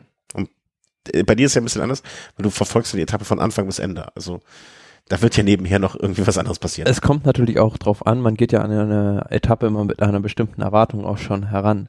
Wenn ich jetzt sehe, da stehen dreimal Ohr-Kategorie, steht dreimal Ohr-Kategorie auf dem Programm, dann kann ja jeden Moment irgendwas Entscheidendes passieren. Ja. Aber wenn ich sehe, es gibt am, an, am Ende einen Anstieg der dritten Kategorie, der das Etappenfinale bildet, dann lasse ich es auch im Prinzip nur nebenher häufig laufen. Oder ähm, ja, also wenn ich aber die Zeit habe, wie du auch, dann schaue ich es mir auch möglichst von Anfang bis Ende. Ja, das kriege ich nicht hin. Also das, das kriege ich zeitlich einfach nicht hin. Ähm, deswegen, das, also was es im letzten Jahr war, ich habe mir auch schon überlegt, dass man das irgendwie eigentlich als Service anbieten sollte. Mhm. Also man müsste einfach, es gab früher mal, ich weiß nicht, ob du dich daran erinnern kannst, es gab mal vor Urzeiten, habe ich das genutzt, eine App, ähm, als man noch mehr lineares Fernsehen gesehen hat, Mhm. die hat dir angezeigt, wenn die Werbeunterbrechung vorbei ist. Die wurde davon damit gespeist, dass, ähm, keine Ahnung, wenn, ne, die App wird jetzt, sag ich mal, von 20.000 Leuten genutzt. Die saßen alle vom Fernseher und haben die Sendung auf dem Privatfernsehen XY Aktenzeichen X, nee, es ist ZDF, äh, haben, äh, was, was gibt's denn privat, was man überhaupt gucken kann? Fußball läuft ja auch ab und zu auf dem Privat, ne? Die haben bei RTL Fußball geguckt und haben alle auf den Knopf gedrückt, wenn die Werbeunterbrechung anfing und haben auf den Knopf gedrückt, vor allen Dingen, wenn die Werbung zu, Ende war. Das heißt, du konntest in der Zeit in der Werbung einfach was komplett anderes machen und hast dann ein Signal gekriegt, alles klar, Werbung ist zu Ende und hast das dann weiterschauen können. Ob Film, Fußball oder was auch immer. Das so ein bisschen weitergedacht, eine App, wo einfach dann dir nach einer Etappe nicht das Ergebnis und sonst irgendwas gemacht wird, sondern so nach dem Motto, alles klar, von 100 Usern, die es genutzt haben, haben 80 gesagt, schau rein ab Kilometer 150 und dann vielleicht von allen Usern, die was gesagt haben, den Mittelwert nehmen und dann weiß man das auch. Also so, was ich, wenn du mir jetzt sagst, schau ab Kilometer 180, dann weiß ich, dass ich dem vertrauen kann und dann, ne, aber dass man sowas, das, ähm, ja, also wenn jemand draußen so eine App schreiben möchte, bitte gerne. Ähm, okay, also wie wir es konsumieren, äh, nee, das war, welche Art und Weise? Mhm. Wie konsumieren wir es? Also auf welchen Medien? Ähm, ich konsumiere, glaube ich, behaupte ich jetzt mal, 90 Prozent des, der, der Berichterstattung, nee, 90 Prozent ist falsch. Ähm, ich glaube, ich konsumiere sehr viel gelesen, also nachgelesen. Mhm. Berichterstattung darüber, ähm, Einordnung und so weiter. Dann konsumiere ich es vor allen Dingen im letzten Jahr ähm, als Podcast. Ich habe fast jeden Tag, ich komme jetzt nicht auf den Namen, das ist das Problem, ähm, den Podcast von den Kollegen, ich nenne es jetzt einfach mal Kollegen, obwohl sie eigentlich das professionell machen. Ähm, äh, ich höre einen Podcast dazu, ähm, wo am nächsten Tag äh, immer eingeordnet wird, was passiert ist und auch ein bisschen kommentiert wird. Das finde ich eigentlich immer ganz angenehm und gibt einem auch noch mal so ein bisschen dem, dem Ganzen eine andere Ebene und zwar mein Sportradio. Äh, mein Sportpodcast, genau. Äh, Radsport auf meinen Radsportcast. Die haben auch eine Zusammenfassung der Vuelta gemacht. 44 Minuten. Wie lange sind wir? Wir müssen, müssen nicht schlagen. Nee, aber das, ähm, das, das konsumiere ich auch. Vor allem, wenn ich zur Arbeit fahre, ne, ich fahre ja eh 45 Minuten, dann kriegt man ja so eine, so eine Folge rum. Und wenn ich die Gelegenheit so habe, live Fernsehen zu gucken, mache ich das gerne. Äh, dann Eurosport natürlich. Auch gerne da mal die, die Kommentatoren gewechselt, also auch mal die englischen, um mal einen anderen Ton reinzukriegen.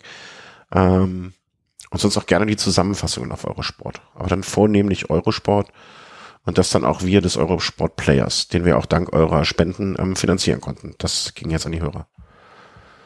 Äh, illegale Streams von irgendetwas nutze ich nicht, weil ich wüsste nicht wo und das, also, das kriege ich, also wenn ich die Zeit investiere, dann ist es meistens so wichtig, dass ich es eh über Eurosport bekomme. Also das ist ganz einfach bei mir. Also ich weiß, du, du, du guckst auch irgendwelche kleinen italienischen Rennen, ähm, wo ein Kameramann von seinem Mobiltelefon streamt. Ähm, da, dafür fehlt mir die Zeit. Ne? Wie konsumierst du es? Also äh, auf welche Art und Weise, auf welchen Kanälen? Ja, lineares Fernsehen und dann aber auch, wenn ich es mal nicht sehen kann, dann halt on demand. Also okay. Wo schaust du das dann on demand? Also Im Player kann man es dann ja nachschauen. Wo im? Im Player. Ach so, im Eurosport-Player. Ja, ja, genau. Ja, ja, okay. Und ähm, ja, wie gesagt, sonst auch, ja, wenn es halt nicht im Fernsehen läuft, im Webstream. Mhm. Dann aber auch von den äh, von den Veranstaltern gibt es auch es gab gibt jetzt zum Beispiel bei UCI gibt es ja auch das das Rennen einfach im auf dem YouTube Kanal genau, zum Beispiel ja. ne?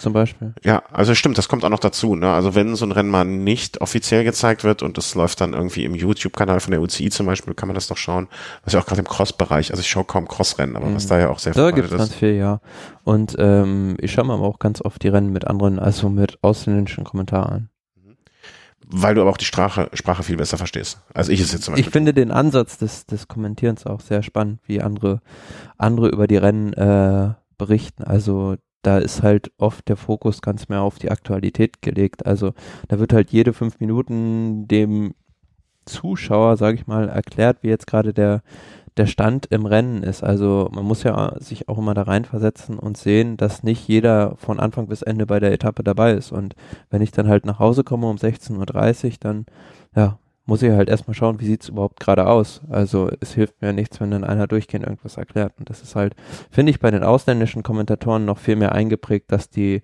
die Leute viel mehr abholen. Hm, okay, also so eine Art Zwischenzusammenfassung dann geben. Wie war das denn nochmal? Es, es gab da früher bei, das fand ich auch immer cool bei Olympia, in den, den Olympischen Spielen.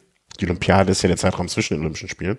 Ähm, gab es ja immer so, so Telegramm.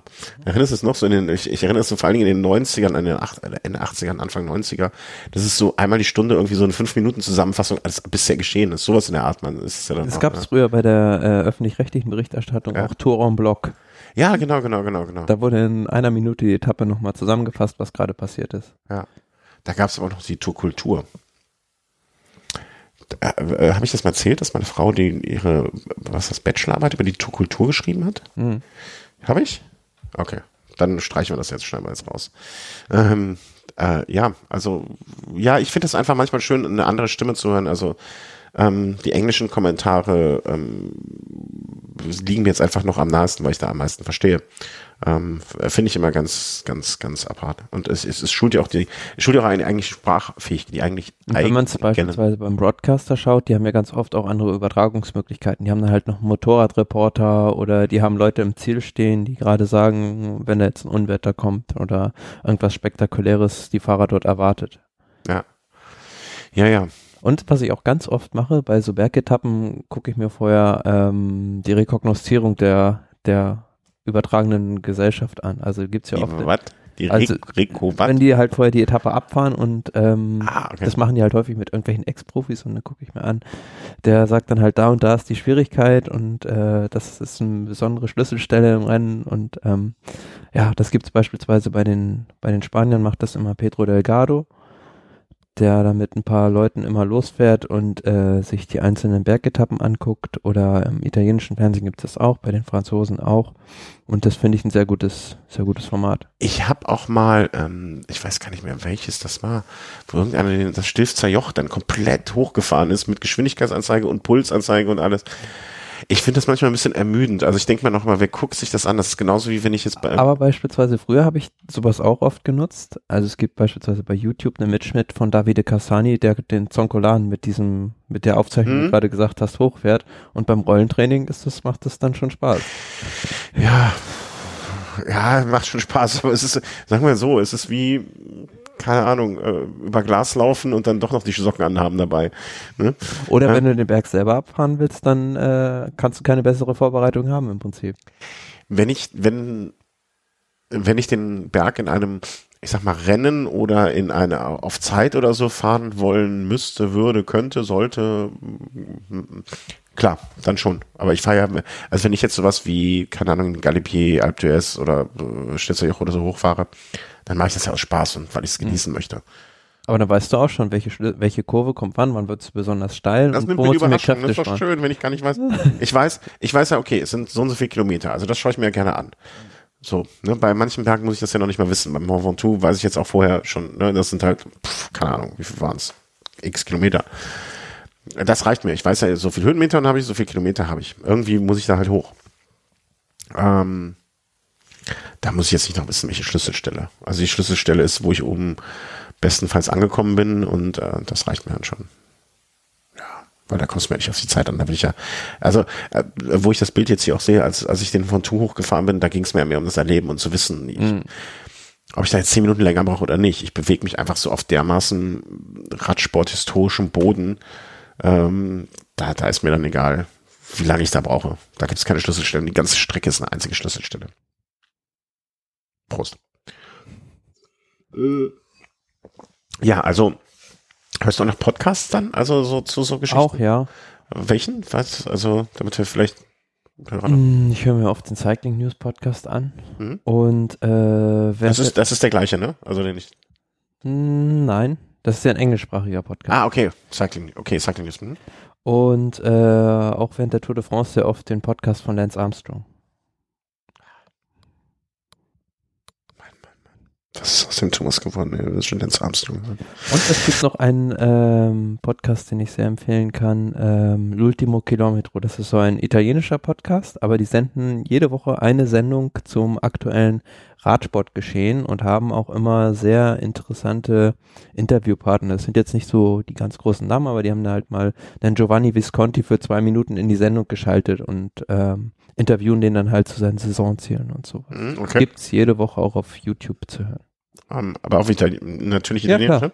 Wer da einigermaßen was versteht, der kommt ganz gut mit. Okay. Cool. Also bin ich neidisch. Äh, mir geht dieses Sparte nicht ab. Gut, ich hoffe, ich weiß nicht mehr, welcher Hörer das gefragt hat. Ich glaube Klaus. Aber ich gestehe ganz offen ehrlich, diese Frage steht schon so lange im Raum, dass ich nicht mehr weiß genau, wie der Name war. Äh, Sieh es mir bitte nach, äh, du Hörer, dessen Frage so lange aufgeschoben wurde. Aber ich hoffe, ähm, dass wir damit diese Frage hinreichend beantwortet haben. Und sollten sich dann noch, äh, wie soll man sagen, äh, Anschlussfragen ergeben, dann melde dich einfach nochmal. So, ich würde mal kurz sagen, eine Pause machen, um was zu trinken zu holen. Mhm. Und äh, dann sind wir in einer Sekunde wieder da. So, jetzt müsste die Aufnahme auch weitergehen und das sieht ganz gut aus. Falls der Stream die ganze Zeit weitergelaufen ist, dann äh, Glückwunsch, dann habt ihr was gehört, was wir äh, nicht gesagt haben. Ähm, aber jetzt sind wir sozusagen nach einer kleinen Pause und einem Zurück äh, zurück mit vollem Glase. Ähm, wieder da. Du hast noch weitere Themen. Schieß mal mhm. los. Und zwar habe ich jetzt noch ein äh, recht bemerkenswertes Interview gelesen mit Brent Copeland, war das, glaube ich, dem Chef von Bahrain Merida, der mhm. gesagt hat, Phil Bauhaus wird im nächsten Jahr der Kapitän, unser Kapitän für die Sprints. Okay. Äh, kennt der Phil Bauhaus genau? Also, aber das finde ich, findest du es nicht ein bisschen verfrüht? Nee? Das sozusagen ja, aber es war ähm, auch die Anmerkung, dass äh, so, also Marcel Siebeck da hundertprozentig als Anfahrer ähm, der Mann sein soll, der ihn pilotiert, fand ich schon, mhm. fand ja. ich schon bemerkenswert und dann wurde auch nachgefragt, ob, also weil der Sibi ist ja jetzt auch schon ein bisschen älteres Semester, ob das denn ähm, so gewollt ist alles und dann sagte er, ja, also man vertraut da voll auf die Erfahrung von ihm. Er hat ja jahrelang André Greipel immer in die richtige Position gebracht und bin ich jetzt mal gespannt, ob das dann auch so, so klappt, weil mit Colbrelli will man scheinbar, hat man ja einen weiteren richtig guten Sprinter eigentlich im Team, aber mit dem will man weiter in Richtung Klassiker, ja, anpeilen. Okay. Finde ich krass. Also hätte ich jetzt nicht gedacht. Ich meine, die, die Kombination Sieberg, ähm, äh, Bauhaus äh, ist jetzt keine große Überraschung, ne? Also wofür man Sieberg eingekauft hat. Ähm, aber dass man so, wen, wen haben wir denn noch hier bei, bei Rhein Merida, so, der da noch fahren könnte? Naja, du kennst die Colbrelli, wird dann ähm, auf die äh, Klassiker gehen, sagst du? Mhm. Hm, naja. Ja, es wäre halt derjenige, den man sonst in den, in den Sprints hätte erwartet. Mhm. Aber gut, dann wird man wahrscheinlich auch das Rennprogramm dementsprechend. dementsprechend abstimmen, dass Bauhaus dann eher bei den Rundfahrten am Start steht und Colbrelli dann klassikerspezifisches Programm bekommt. Mhm. Ich bin gespannt, ob, ähm, ich meine, wie alt ist Phil Bauhaus jetzt? 24 vielleicht? ist noch recht jung, ja. Hatte jetzt aber, glaube ich, auch im letzten Jahr nicht die riesigen Erfolge, von daher. Ja, eben, und dass man ausgerechnet dann sagt, alles klar, hier, äh, ne, äh, das ist unser Mann für die Sprints, also mit dem, was er im letzten Jahr da irgendwie gezeigt hat, also hier mal eine Etappe bei der Abu Dhabi Tour, aber pff, also zweiter, zweiter bei ähm, Down Under Tour, das sind jetzt eigentlich nicht die die Ergebnisse, die man sagt, das ist, da setzen wir auf den. Vor allem, weil wir es beim letzten Mal jetzt besprochen haben, dass McLaren da einsteigt und bei Rhein Merida auch so ein bisschen in Richtung äh, Ablösung des Teams Skies an der Spitze der World Tour schielt. Ja, da hätte man dann auch vielleicht erwarten können, dass die ein anderes Kaliber an Sprinter holen, aber die scheinen da langfristig was aufzubauen. Ja, also wäre eigentlich cool, also würde mich ja freuen, ne? Ähm, aber Hoffe, hoffen wir, dass sie recht behalten. Und oftmals ist es ja auch so bei den Sprintern, dass da immer nur dieser letzte Tacken fehlt. Also bei Pascal Ackermann haben wir es auch gesehen in der letzten Saison. Ähm, der ist auf einmal voll durchgestartet und war vorher immer so ein bisschen, na, haben wir gesagt, da fehlen vielleicht noch 10 Prozent und so oder so oder ein Erfolgserlebnis, um dann mhm. einfach auch so eine Siegesserie starten zu können. Ja. Na, hoffen wir dem Team äh, Bauhaus Sieberg da alles Beste, weil ich weiß auch nicht, wie geduldig die da bei Berin Marie, Merida Bahrain sind. So, wir hatten gerade ein kleines äh, Problem. Wir wissen nicht, woher es kommt. Äh, es lag an der Software. Also es ist jetzt nicht, dass ein Tier reingekommen wäre oder, oder brennt. Äh, wir haben irgendwie ganz, ganz komisches gehabt. Und ähm, ja, also äh, wir waren Stichwort, wir wissen nicht, wie geduldig Merida, Merida Bahrain, mein Gott, Bahrain, Warte, ich schninkte mal, ich schninkte mal einen Druck. Ähm, ähm, sind in dem Fall, na, wünschen wir Ihnen nur das Beste. Ähm, was ist denn noch so auf der? Zwei Sachen noch. Ja. Äh, Primus Roglic wird den Giro d'Italia im nächsten Jahr auf Gesamtwertung fahren und bei Jumbo Visma dafür Steven Kreuzweg sich wieder auf die Tour de France konzentrieren. Was habe ich denn die Tage noch? Also Primoz Roglic äh, Tour äh, Giro gefällt mir sehr gut. Den hatte ich ja schon, wo hatte ich den dieses Jahr? Ach, den hatte ich bei der WM als Geheimkandidaten. Wurde da aber leider. Hüllen wir den Mantel des Schweigens über meine Prognose in dem Zusammenhang. Ähm, ja, und äh, De Gent, äh, war, war, wie war das nochmal? Welche Geschichte wäre das? Wer drei Grand Tour nächstes Jahr fahren würde? War es nicht auch De Gent? Ich glaube schon, ja.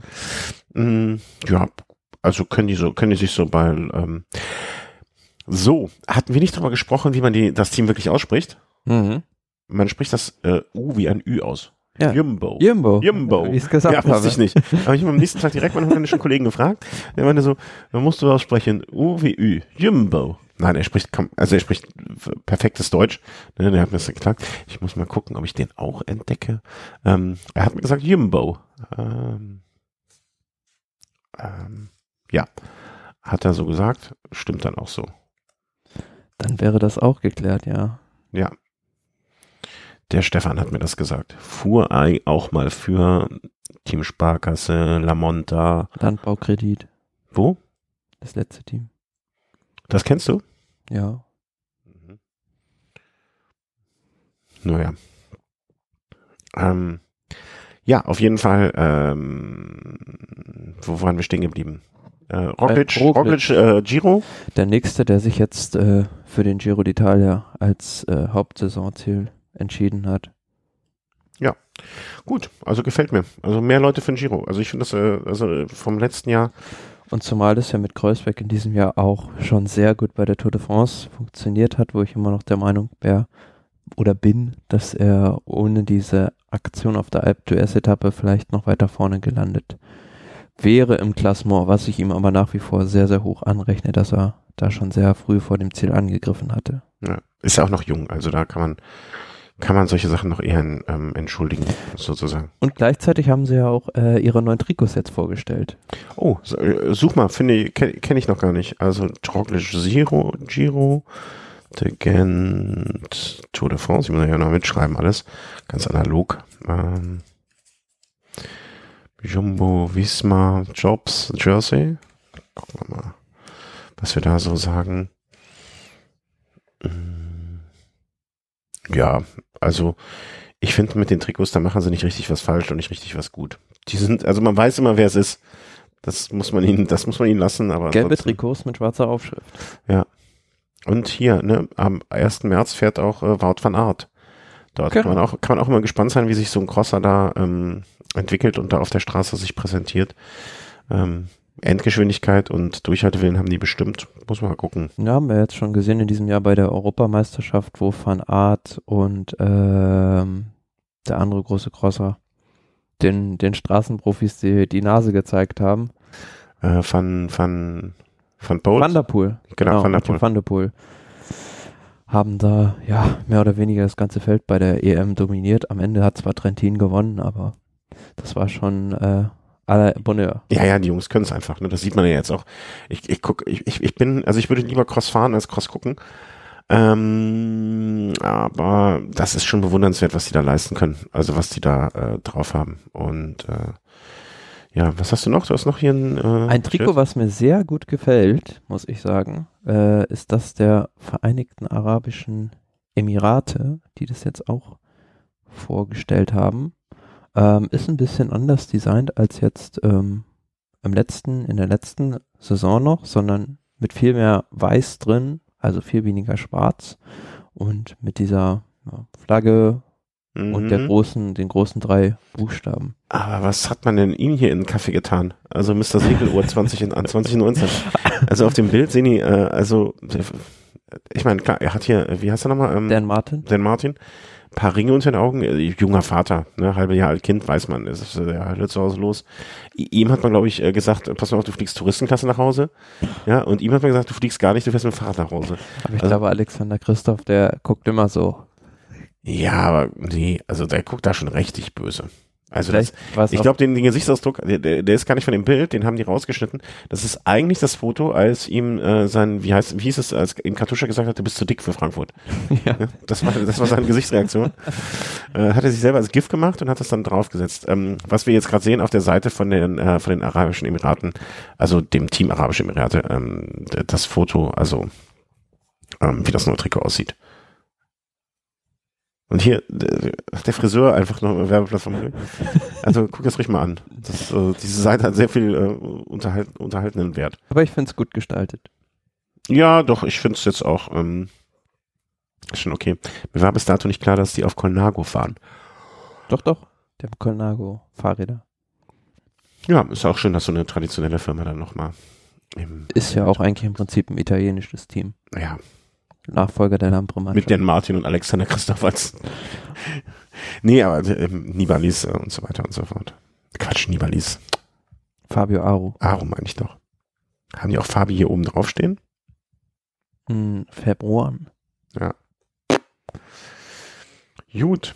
Ähm, das haben wir. Haben wir noch was? Das wäre so im Prinzip, was ich an. Das wär's für heute. Jetzt sitzen wir schon mal hier zusammen. Also wenn jetzt, äh, ne, es kam jetzt irgendwie, habe ich äh, so in Kommentaren noch so bekommen. Ein Kommentar zum Gravel E-Bike Cannondale Synapse Now. Das ist mehr so ein Velo-Snack-Thema. Ich glaube, das wäre hier falsch aufgehoben. Hm, guck gerade mal, ob nach via Twitter noch Themenvorschläge reingekommen sind. Aber es kam jetzt auch alles relativ kurzfristig. Das hätte ich vielleicht mal heute Morgen sagen sollen, nicht Pfosten. Nee, sonst kam nichts rein. Was, was können wir noch sonst besprechen? Wir können natürlich einfach mal gucken hier, was Cycling News so berichtet, äh, ob wir da noch so vielleicht den einen oder anderen interessante finden interessanten Kommentar abgeben zu können. Und ansonsten, Dumoulin, manche wandere, wundere ich über mich. Ja, mache ich auch. Ne? Äh, Thomas führt einen Auftrag des Empires exzellent aus. Most excellent order. Ja, okay. Ist jetzt auch nichts, was irgendwie besonders wäre. Also ist schon so ein bisschen äh, zwischen den Jahren auch wahrscheinlich ruhige Zeit. Beto. Ja, und ansonsten sind es ja jetzt ich glaube am 18. oder am 16. Januar geht ja dann auch schon die Tour Down los. Ja, also es dauert gar nicht mehr so lange. Ich glaube, ich, glaub, ich habe heute von irgendwem den Tweet gelesen, in neun Wochen gehen die Klassiker los. Oder nee, in drei Monaten, mhm. kann das sein? Äh, Ende Februar ja schon. Ende Februar, ja, das wären ja diese neun Wochen. Ähm, das wäre äh, in der Tat interessant ähm, zu sehen. Also Vittoria sucht 500 Reifentester. Das, äh, aha, aha, aha. Da werde ich doch mal mich, mich melden. Ja, dann äh, würde ich sagen, stoßen wir nochmal an äh, auf das vergangene Jahr und unsere, unsere Leistung da. Ähm, hatten wir schon Fahrer des Jahres, hatten wir gesagt? Oder Rennen, Rennen des Jahres? Äh, Radsport-Moment des Jahres hatten Moment, wir gesagt. Sagen wir doch den Fahrer des Jahres. Boah, das ist schwierig. Ja. Ein Fahrer des Jahres auszurufen, im Prinzip muss man schon fast sagen, Garen Thomas, weil das nach etlichen Versuchen endlich geschafft hat, äh, überhaupt eine Grand Tour zu beenden und dann gleich noch die Tour de France zu gewinnen. Ja. Im Prinzip hat er das gemacht, was ich Richie Port gegönnt hätte. Äh, die sind ja, ja so ein bisschen auf einer, ähm, wie soll man sagen, auf einer Welle geschwommen. Haha, Richie Port schwimmen, ne? ähm, äh, ja, ja, die standen eigentlich vor dem Jahr so ein bisschen alle beide auf einer Stufe, wo man gesagt hat, hm, über drei Wochen können die das nie halten oder sie schaffen es nie ohne Pech, Sturz, Defekt oder sonst irgendwie was durchzukommen. Aber er hat es jetzt in diesem Jahr geschafft. Vielleicht macht es ihm dann Richie Port im nächsten Jahr nach. Das würde mich wirklich ausgesprochen freuen. Ähm, mal abgesehen davon, dass ich im, im nächsten Jahr natürlich jedem der Sky-Fahrer wünschen würde, dass sie nochmal einen Vertrag irgendwo bekommen, außer denen, die jetzt alt genug sind und ausgesorgt haben. Ähm, aber wenn der Port das nochmal packen würde, das wäre echt grandios. Oh, Entschuldigung. Ähm, das wäre wirklich, ähm, das, das würde mich für ihn persönlich freuen. Muss ja ein egal welche Rundfahrt es jetzt ist. Ähm, das wäre toll. Ja, ich glaube auch, Gerard Thomas ist für mich ähm, und vor allen Dingen nicht nur wegen des Sieges äh, der Tour, sondern auch ähm, ich erinnere mich an das Bild, was wir beim letzten Mal hatten, ne? Macht den Thomas, Thomas macht den Ulle. Ähm, auch, dass er sich danach gefeiert hat äh, lassen und äh, selber gefeiert hat und dann vielleicht auch mal nicht auf jedes Gramm geguckt hat, ne? Das, das macht ihn als Fahrer, finde ich, auch noch sympathisch. Ähm, tolle Sache. Und Fahrer des äh, Jahres für mich, also ich, ich möchte einmal ähm, Thomas aussuchen und natürlich Valverde mit seinem WM-Sieg. Ähm, und auch, auch wenn ich jetzt nicht so ein Fan bin wie andere hier in dem Podcaster-Kreis, die nicht anwesend sind, aber trotzdem im Valor Race sehr oft beteiligt sind, ähm, da muss man einfach mal einen Hut vorziehen. Wie man zu der ganzen anderen, zu der Vergangenheit und dem, was da irgendwann mal passiert ist, steht, wie auch immer, das kann man vielleicht mal aus, ausblenden. Ähm, aber dass er nach so vielen Jahren da die WM geholt hat, das muss man einfach auch mal als herausragendes Ereignis, sowohl als Momente als auch Valverde mit seiner Leistung über die ganze Saison auch so ähm, vielleicht mit dieser unseren Auszeichnung honorieren. Und als äh, Aufsteiger des Jahres würde ich äh, Simon Yates nennen, der mhm. noch sehr jung ist und beim Giro sehr, sehr lange auf Siegkurs lag, aber dann aus seinen Fehlern vielleicht gelernt hat und dann die Volta gewonnen hat. Ja, das stimmt auch, ja, klar. Also im Prinzip, ähm, ja, doch, also, ähm, Yates macht Freude, also da, da freut man sich schon drauf, was von ihm in den kommenden Jahren noch kommen wird. Ähm, das könnte spannend werden. Übrigens über, überhaupt dieses Duo von Brüdern, ne, wie es bei den Schleckbrüdern war, mhm. ähm, jetzt bei den Yates-Brüdern, ähm, dass man diese zwei Brüder hat, die auf so hohem Niveau äh, da fahren und dann auch ähm, ja um Siege mitfahren können. Gut, dann machen wir 2018 zu. Ähm, schneiden den ganzen Kram, machen ihn fertig, laden ihn hoch wünschen euch allen ähm, nochmal jetzt, wenn ihr es noch vor Silvester hört, äh, ein tolles Silvester, einen guten Rutsch ins neue Jahr. Wenn ihr es hinterher hört, ein hoffentlich gut gelungenes äh, Silvester und ähm, alles Gute für 2019. Ähm, bleibt uns gewogen. Ähm, möchte ich mich jetzt wirklich an dieser Stelle auch das letzte Mal, aber dafür noch mindestens genauso herzlich wie die letzten Male oder vielleicht noch herzlicher bedanken für all eure Kommentare, eure Rückmeldungen, euer Lob. Wir haben diese Woche hat uns noch Hörer geschrieben. Ich zitiere mal ganz kurz daraus. Äh, wenn ich es schnell finde, wahrscheinlich finde ich es nicht schnell, deswegen lasse ich es einfach. Ähm, hat uns gerade erst äh, entdeckt sozusagen zu hören und äh, gehört. Uns hat uns gerade erst entdeckt und ähm, wir hätten ihn großartig unterhalten und das ist, glaube ich, das, was wir, wir anstreben, neben der Information auch zu unterhalten und ähm, Danke, äh, Hörer, der auf den schönen Namen Friedemann hört. Ähm, danke für diese Rückmeldung auch. Ähm, ne, wir wollten euch unterhalten, wir wollten euch ein bisschen informieren und das haben wir dann ja geschafft. Äh, danke auch für eure Spenden, ähm, dass wir jetzt heute Abend hier zusammensitzen können und aufnehmen und das Audiointerface hier haben. Äh, dank, verdanken wir euch. Äh, Amazon, Patreon, äh, PayPal, äh, Dauerauftrag, alles, was ihr da gemacht habt, das äh, unterstützt uns und lässt uns das tun, was wir möchten oder gerne machen. Und danke, danke, danke, danke dafür. Boah, danke Thomas. Gerne, ja. Ja, danke. Dass es hier mal geklappt hat. Ja, ja, cool, ne? Also das, äh, das ist auch nochmal was anderes, also jetzt um da nochmal zu reflektieren, das ist auch nochmal was anderes, so vis-à-vis -vis zu sprechen. Wir haben schon die ersten Verbesserungen äh, hier uns überlegt, ne, was man noch besser machen kann, mhm. äh, wie wir hier das, den Raum noch besser nutzen können und so weiter und so fort. Insofern, da ist auch noch Luft nach oben und solange wir Luft nach oben haben, machen wir weiter. Sag ich einfach mal. Alles Gute. Tschüss. Tschüss.